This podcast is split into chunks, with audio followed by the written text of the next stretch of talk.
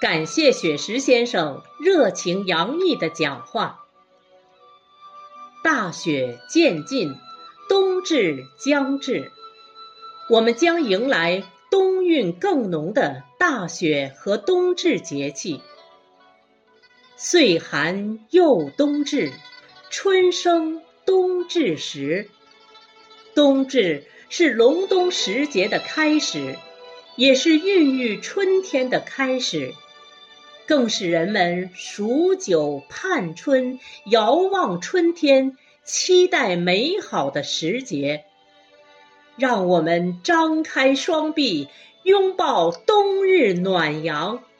愿所有的幸福如期而至，愿我们的明天更加美好。下面我宣布，香雪冬韵诗文朗诵会到此结束。感谢十二位朗读者的倾情朗读，感谢朋友们的在线聆听，祝大家晚安。